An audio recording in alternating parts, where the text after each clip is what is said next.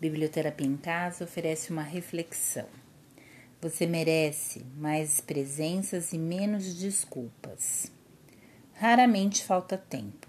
A verdade é que o que anda em falta mesmo é o interesse. Quando o interesse existe, quaisquer cinco minutos podem render uma conversa profunda. Qualquer fim de semana pode ser mais intenso do que um mês inteiro.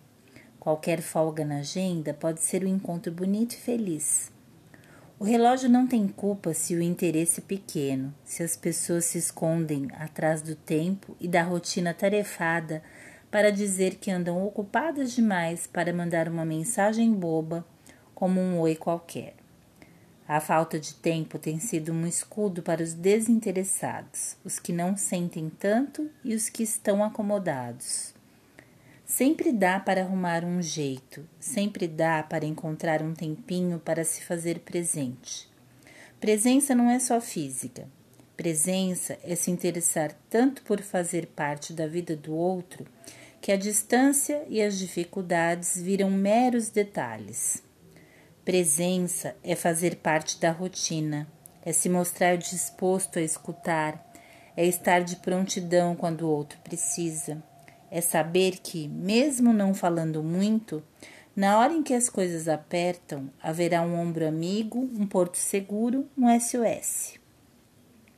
É preciso observar quem realmente quer fazer parte e quem só quer fazer figuração em nossa vida.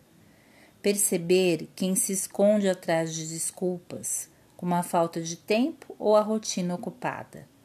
Claro que todo mundo tem a própria vida e suas coisas para fazer, mas sempre dá para achar uns minutos para aquilo que é importante.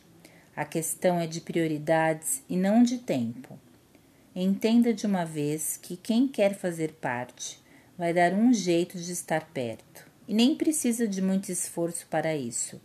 É só ter interesse, vontade e disposição. É só encontrar um lugarzinho bonito na vida do outro e se prontificar a cuidar dele e valorizá-lo.